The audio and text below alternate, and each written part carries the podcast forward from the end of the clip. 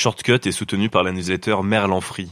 Merlan Free, c'est le partage building public de la vie d'un freelance que tu connais bien, chaque vendredi dans ta boîte mail. Le lien d'inscription est en description de l'épisode. Euh, Cédric, quand tu dis un freelance que tu connais bien, tu veux dire toi? Euh, Simon, t'es au montage, hein, t'es pas censé hacker mon pré-roll. Du balai, c'est mon podcast, hein, je fais ce que je veux et si j'ai... Ah non, non, non, non, non, c'est trop long, frère. Time's up. Je lance l'épisode. Après cet épisode, tu sauras qu'après après, on utilise le présent de l'indicatif. Tu sauras aussi que dans l'expression en soi, qui signifie dans l'absolu, soi s'écrit SOI, pas SOIT et encore moins SOIE. Tu ne le sauras pas parce qu'on en parle, mais parce que je viens de te le dire. Et tu l'aurais su bien plus tôt si tu suivais notre invité du jour. Shortcut, shortcut, shortcut. Shortcut. Ton raccourci vers l'indépendance. Arrête de tripoter ton stylo, Mathieu. Fais un effort. C'est pourtant pas compliqué. Quand le complément d'objet direct est placé avant l'auxiliaire, il s'accorde. Les romans, je fais pas vraiment ça pour gagner de l'argent parce que c'est, enfin, j'aime les écrire, donc après, bah, je les publie, je les publie pas, peu importe. Mais bon, après, c'est toujours bien de les partager. Euh, et puis, enfin, c'est très difficile de vivre de, de sa plume vraiment euh, à 100% juste en tant qu'écrivain. euh, et encore plus quand on est auto-édité, c'est, vraiment très très rare. Je m'appelle Cédric Costa. Je me suis lancé en freelance en 2017 et je peux te dire que c'était la meilleure décision professionnelle de ma vie. Dans Shortcut, je partage mon expérience aux personnes qui veulent se mettre à leur compte, mais aussi à celles qui le sont déjà. En combinant les enseignements que j'ai tirés au témoignage des invités, Shortcut te donne le coup de pouce nécessaire à la réalisation de tes projets les plus fous. Un seul objectif, t'aider à passer à l'action à toutes les étapes de ton voyage vers l'indépendance. Aujourd'hui, on part à la rencontre d'une hyper freelance pas comme les autres. Elle est auteure, correctrice et relectrice freelance, influenceuse LinkedIn, et elle a développé une formation en ligne à destination des écrivains en herbe. Elle a écrit plusieurs livres et des nouvelles, de la fantaisie au roman réaliste. Citons par exemple Quand gronde le tonnerre, Abîme à Calban ou encore Mon immortel. On la connaît désormais mieux sous le nom de sniper des fautes d'orthographe de par son activité de freelance.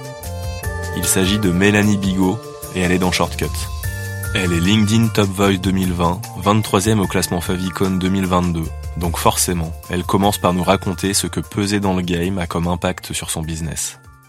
J'ai pas fait de statistiques officielles, mais je pense que quasiment tous mes clients viennent euh, de LinkedIn ou un peu de mon blog aussi, où je publie. euh, là, ça fait un petit moment que j'ai pas publié, mais normalement, je publie un, un article par mois, et euh, ça va être soit euh, bah, des ressources euh, de langue française, des trucs comme ça, soit même des conseils en fait pour euh, être correcteur. euh, Enfin, êtes-vous fait pour être, être correcteur, les idées reçues sur le métier de correcteur, ce, ce genre de choses. Mais ouais, je pense qu'à 80-90%, euh, les gens viennent de LinkedIn. Euh, et là, euh, actuellement, je dois recevoir euh, au moins minimum une demande par jour de mission. Des fois plus, euh, des fois, bon, je vais pas recevoir, mais le lendemain, j'en aurai, j'en aurai quand même. Euh, donc, euh, donc non. Et en plus, c'est très très varié. Ça va être des demandes de, correction de mémoire, de, de de romans, d'essais, d'articles, de newsletters. c'est vraiment très très très varié. Bah, LinkedIn, c'est vraiment mon seul réseau social aujourd'hui. Enfin, j'ai, Twitter, euh, j'ai Facebook, mais voilà, je publie quasiment rien. Et c'est surtout pour euh, mon activité d'écrivain. Euh, ma page Facebook, ça fait des années que je l'ai. Et je mettais, bah, quand je sortais un nouveau roman ou quelque chose comme ça. J'avais une chaîne YouTube aussi avant, et ça doit faire deux ans que j'ai rien publié dessus. mais pareil, c'était que pour l'activité d'écrivain. Et donc LinkedIn, c'est quand je me suis lancée en freelance, donc en septembre-octobre 2019. Euh, je savais pas du tout comment comment trouver des clients, comment me lancer en fait tout simplement. Et euh, j'avais une copine qui était déjà sur LinkedIn et qui m'avait dit bah vas-y, euh, enfin t'as rien à perdre, inscris-toi euh, et, et puis bah essaye de trouver des clients. Moi au début je me disais bon bah je vais prospecter, je vais envoyer des messages. J'ai prospecté une fois, ça s'est mal passé, j'ai dit bon c'est pas fait pour moi. Et, euh, et je voyais pas mal de gens qui qui postaient, euh, surtout Alexandra Martel euh, que je sais pas si tu vois ses posts, mais je je, je voyais beaucoup ses posts et je trouvais ça génial euh, qu'elle raconte sa vie, mais en même temps en, apportant vraiment de la valeur. C'était vraiment bah, du storytelling euh, à, l'état pur et je trouvais ça vraiment génial. Donc je me suis dit bon bah je vais tenter euh, moi aussi de raconter un peu ma vie, mais en apportant quand même de la valeur. Et euh, je sais plus au début ce que je faisais comme post, des trucs sur le freelancing, le télétravail et tout ça. Et puis un jour j'ai fait un post sur l'orthographe, ça a bien plu. Après, j'ai fait un poste de rageuse. C'était quelqu'un qui m'avait demandé une, une correction gratuite. C'est quelqu'un que je connaissais, pour qui j'avais déjà corrigé gratuitement, mais bon, là, j'étais lancée et non, plus question de travailler gratuitement. J'ai fait un post dessus. je suis partie. En plus, j'ai posté. Je suis partie pendant une heure. Je suis revenue, j'avais 100 000 vues, euh, des tonnes de commentaires, de messages. J'étais ok, qu'est-ce qui se passe? Et bah depuis, enfin la machine s'est lancée et j'ai continué de faire des posts de plus en plus ciblés sur l'orthographe parce que je voulais de plus en plus euh, faire que de la correction. Au début, j'étais rédactrice et euh, et j'ai bah oui, je voulais vraiment faire de la correction à 100%, donc j'ai j'ai arrêté la rédaction assez vite et je me suis concentrée vraiment sur les posts d'orthographe pour montrer un peu de quoi j'étais capable, enfin que que je maîtrisais mon domaine. Pour le coup, je pense que je suis quand même plus connue euh, sur LinkedIn comme correctrice que comme écrivain, parce que euh, quand euh, je vais faire des posts pour dire que j'ai sorti un, nouveau roman ou, ou ma formation pour les écrivains justement pour pour leur apprendre à écrire leur roman, enfin des choses comme ça, je reçois toujours des messages de gens qui disent ah mais t'écris des romans mais je savais pas, enfin qui sont vraiment étonnés. Et d'ailleurs, enfin j'ai très peu de posts en réserve, mais je sais que j'en avais écrit un là-dessus. Faudra que je le, je le publie un de ces jours euh, sur justement, euh, enfin ouais, quelqu'un qui m'avait dit mais euh, enfin depuis quand t'écris des livres J'avais pas du tout vu ça. J'écrivais des livres depuis bien avant d'être correctrice. Mais mais comme en fait sur LinkedIn je pose vraiment quasiment que des posts d'orthographe, bah du coup les les gens me connaissent vraiment pour pour ça et pas trop pour pour l'écriture littéraire. Enfin après, il y en a quand même qui, font le rapprochement, surtout que c'est deux activités assez proches. Enfin, je corrige beaucoup de romans, donc du coup, enfin, on peut dire aussi que j'ai une expérience Là-dedans, il y en a qui me demandent du conseil éditorial. Enfin, c'est pas du tout dans mes dans mes services, mais euh, mais il y en a qui me demandent beaucoup ça. Euh, après, comment je gère euh, je gère ça? Bah là, en ce moment, je gère pas. je suis un peu dépassée parce que j'ai accepté beaucoup beaucoup beaucoup de missions. donc je là en ce moment, j'écris plus pour moi. j'écris un un livre qu'on m'a commandé pour une maison d'édition en fait. Donc donc c'est pas de l'écriture littéraire, c'est un manuel. donc ça me prend tout mon temps libre en dehors de la correction. Mais sinon, en temps normal, euh, j'écris tous les matins. Euh, quand j'écris mes romans, j'écris euh, minimum une demi-heure tous les matins au saut du lit. Et j'écris le soir avant de dormir, une, deux heures. ça dépend de l'inspiration que j'ai à ce moment-là.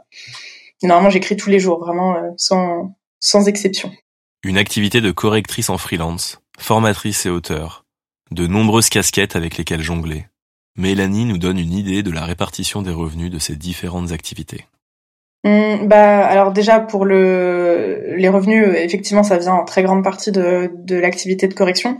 Euh, mes romans euh, me rapportent pas pas assez pour vivre ça c'est sûr c'est un petit complément et j'ai ma formation d'écriture euh, donc que je mets dans l'activité vraiment écrivain mais euh, là ça va pas être régulier en fait parce que ça va surtout être quand je vais faire une une, une promotion que là euh, les ventes ont décollé, je vais je vais avoir plein de nouveaux élèves et après ça va être un petit peu euh, creux pendant quelques mois jusqu'à la prochaine promotion.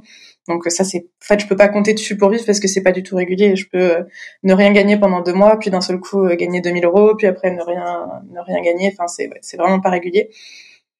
Euh, après pour enfin les revenus passifs, euh, enfin, je, je, compte justement en sortir d'autres. Bah, déjà des romans. Euh, je, les romans, je fais pas vraiment ça pour gagner de l'argent parce que c'est, c'est, j'aime les écrire, donc après, bah, je les publie, je les publie pas, peu importe. Mais bon, après, c'est toujours bien de les partager.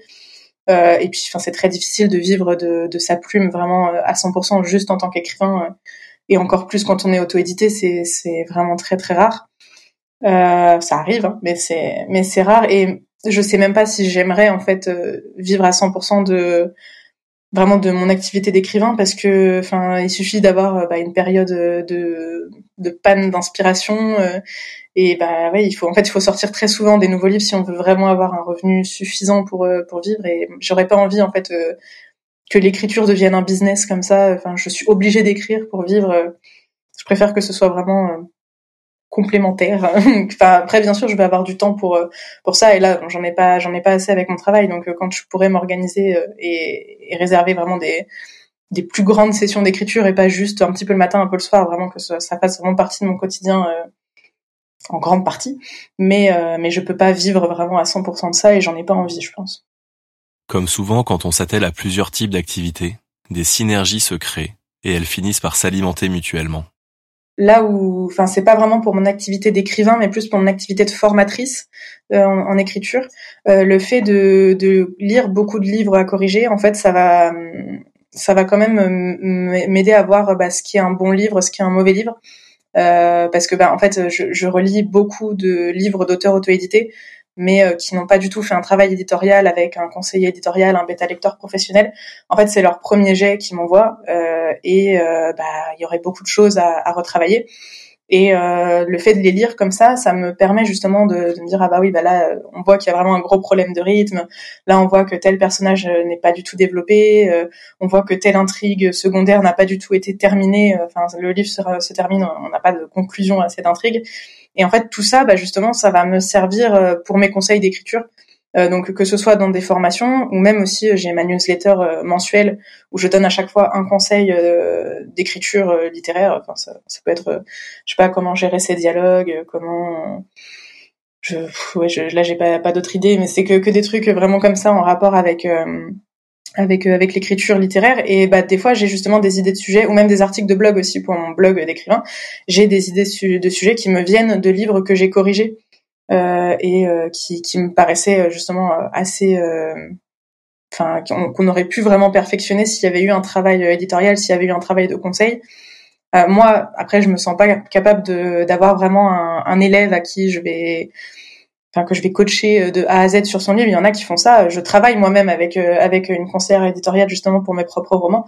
Euh, moi, j'aimerais pas avoir cette responsabilité. Je préfère juste gérer l'orthographe. Je trouve que c'est déjà c'est déjà bien.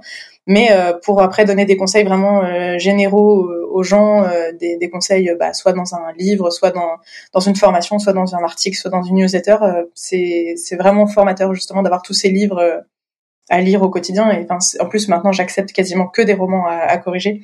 Donc, euh, ça me, ça me nourrit. On le disait plus tôt, Mélanie est clairement une hyper freelance. Avec des activités qui ont des synergies entre elles, des bouquins qui les crédibilisent, un média qui alimente le tout, et également un produit, une formation en ligne. Et c'est ce que je voulais de toute façon avec cette formation, justement, et que ce soit un peu le, le comment la, la consécration en fait de tout le travail que j'avais fait avant avec toutes les lectures. Puis enfin même moi-même en tant qu'écrivain j'ai dû faire un, gros travail justement pour euh, bah, apprendre à écrire correctement un livre euh, voir ce qui allait ce qui allait pas. J'ai dû travailler avec euh, une bêta lectrice justement qui me pointait tout ce qui allait ce qui allait pas. Et en fait bah après je me disais effectivement c'est des choses que d'autres peuvent faire. J'ai beaucoup parlé avec plein d'écrivains aussi en dehors de mon travail. J'étais sur sur un forum d'écriture donc je parlais avec plein d'auteurs comme ça amateurs ou même confirmés, euh, mais des auteurs du web, euh, des, des, jeunes auteurs qui n'étaient pas forcément édités et qui avaient, qui rencontraient pas mal de problématiques. Et ça m'a beaucoup, ça m'a beaucoup servi tout ça. Et c'est vrai que ouais, cette formation, c'était un peu la, la consécration. Je l'ai sorti à un an. Euh, c'était en décembre 2020. Euh, donc ça faisait ouais un même, un peu moins d'un an et demi que j'étais lancée vraiment en tant que freelance. mais après j'écrivais depuis beaucoup plus longtemps. J'ai commencé à écrire vraiment sérieusement en 2010.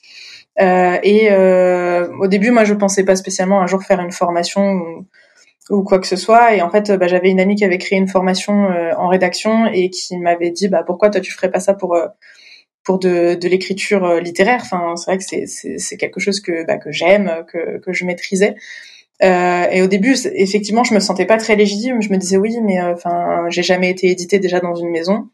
Euh, c'est vrai que c'est le truc normalement pour pour être euh, légitime en tant qu'écrivain. Enfin, c'est on, considère que c'est ça, alors qu'en fait, bah pas vraiment. Euh, quand, même quand on est auto-édité, si on fait le travail sérieusement, enfin après, euh, je veux pas dire que moi je suis la, meilleure de tous, les écrivains, mais en tout cas, j'essaye de faire vraiment le travail sérieusement. de m'entourer de prestataires, de travailler donc avec une conseillère éditoriale, de bien faire corriger mon livre, de bien faire l'illustrer, enfin de, de, faire vraiment le travail d'une maison d'édition. Je je termine pas mon livre et puis je le balance comme ça sur Amazon et puis démerdez-vous avec euh, avec les les fautes d'orthographe euh, éventuellement euh, la mise en page complètement pourrie enfin voilà je, je, voulais vraiment faire un travail un travail sérieux. Et et du coup oui bah je, je me suis dit effectivement je peux peut-être sortir quand même une formation je peux peut-être donner quelques petits conseils aux gens. Et au début c'était censé être une formation vraiment classique écrire son roman de de A à Z c'était un sacré travail et euh, en fait euh, j'ai écrit le premier module euh, qui, enfin, qui était vraiment énorme. Et je me suis dit, mais en fait, enfin, c'est pas un module, ça c'est une formation, et c'était juste, bah, comment commencer son roman. Donc, euh, je me suis dit, bon, bah, je vais sortir déjà cette formation. Je pense que ça peut aider les gens, euh, parce que, enfin, si, enfin, je sais plus combien ça faisait, ça faisait plus de 80 pages, je crois. Et je me suis dit, bah, si chaque module fait 80 pages, enfin, c'est beaucoup trop énorme, c'est pas possible. Donc, bah, j'en ai fait une, petite formation, euh, comment se mettre dans les bonnes conditions. Et euh, bah, du coup, les gens avaient l'air quand même assez contents parce que, enfin, bien sûr, après, j'aimerais donner d'autres conseils, euh, comment écrire vraiment son roman, entrer dans le vif du sujet. Mais je pense que ça, c'était important justement de savoir comment, bah, comment commencer en fait, comment trouver son idée, comment l'exploiter, parce qu'il y en a plein qui ont plein d'idées, mais qui partent dans tous les sens, euh, qui, qui savent pas du tout comment se fixer sur une idée, comment organiser son temps? Ça, ça a été un très gros problème même pour moi pendant pendant des années de de pas de pas trouver assez de temps pour écrire, de me retrouver le soir à minuit et demi et me dire ah j'ai pas écrit, il faut absolument que j'écrive avant d'aller me coucher, mais j'ai pas envie parce que il est tard et tout ça. Et vraiment de, de donner des conseils pour euh, bah, pour organiser son temps, faire une routine créative et, et offrir du temps à, à l'écriture justement dans notre quotidien. Et puis surtout pour combattre le syndrome de la page blanche parce que ça c'est le truc dont souffrent tous les écrivains. Moi la première j'en ai beaucoup souffert. Et euh, bah, je voulais donner un peu toutes les astuces que bah, que j'avais trouvées, que j'avais amassées avec le temps, euh, bah, voilà, aux jeunes écrivains qui avaient qui ont envie de se lancer. Les revenus sont pas du tout réguliers euh, parce que ben, déjà je communique très peu dessus en fait sur cette formation euh, parce que quand je fais des posts dessus sur LinkedIn bah ça décolle pas du tout c'est c'est vraiment euh, des gros flops donc du coup après je me dis c'est pas pas top non plus pour mon engagement de faire trop de posts dessus donc de temps en temps, j'essaye de le placer en, en, commentaire sous un poste d'orthographe. Euh, au fait, j'ai une formation si ça vous intéresse. Mais euh, après, je pense que LinkedIn est peut-être pas non plus la. Enfin, c'est peut-être pas là où il y a vraiment les prospects euh, pour ce genre de formation. Enfin, il y en a évidemment, mais je pense que c'est peut-être pas l'endroit vraiment euh, idéal. Donc, bah, j'avais pour projet de me lancer sur Instagram. là, c'est le projet de 2022. je, je m'y suis pas encore mise, mais mais ça devrait arriver. Ça va être un peu compliqué parce que il faut savoir que j'ai pas de smartphone, donc euh, pour aller sur Instagram sans smartphone, c'est compliqué. Mais euh, je vais collaborer avec ma sœur qui elle en a un et qui, qui va être euh, ma photographe.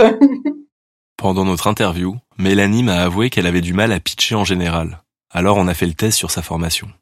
Et franchement, elle s'en est très très bien sortie.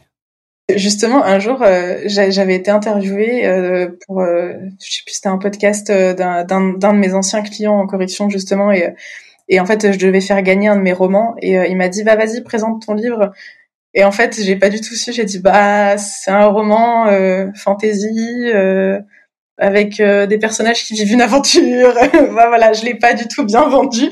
Finalement, il y a qu'une seule personne qui a participé au concours, c'était super.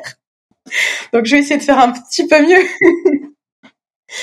euh, non, bah du coup c'est une formation qui s'adresse à tous les tous les écrivains euh, en herbe qui ont envie vraiment d'écrire euh, leur premier roman ou qui veulent écrire un roman mais qui bah, qui n'ont pas les clés euh, pour. et donc ce roman, ce roman, cette formation donne donne des conseils vraiment pour se mettre dans les bonnes conditions, les bonnes conditions mentales, euh, donne des clés justement pour rester motivé, pour euh, nourrir son inspiration, euh, organiser son quotidien et pour vraiment bah, enfin commencer le roman qui est coincé dans votre tête et que vous n'arrivez pas à faire sortir.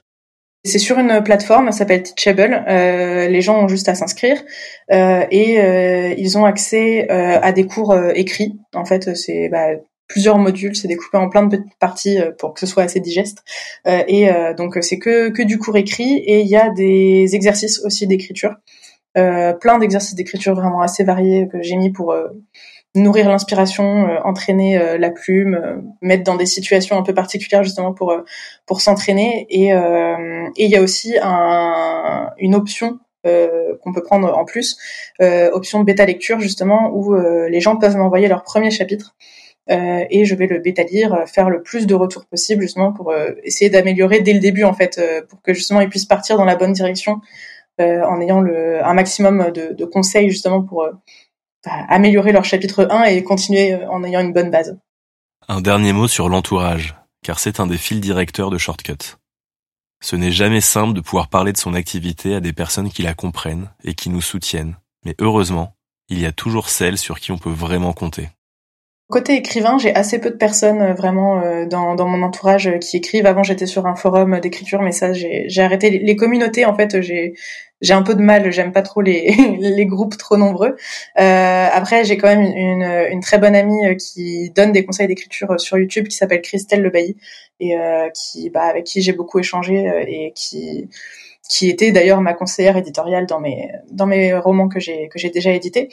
Euh, et sinon, après, bah, j'échange avec euh, des freelances, donc euh, bah, Ikram Nemili Shibani que, que j'ai cité, qui est copywriteuse et spécialiste LinkedIn, qui, enfin, on parle vraiment au quotidien. Et j'ai deux très bonnes amies correctrices, enfin collègues, amies correctrices, Julie Merlot et Marion Navenant que tu connais, avec qui je parle aussi assez souvent. Et c'est vraiment bien justement en fait d'avoir des des personnes qui font le même métier que moi, avec qui je peux je peux échanger. Euh, enfin, on peut parler justement des problèmes qu'on a avec les clients euh, ou les haters qui viennent nous dire vous avez oublié une virgule à tel endroit.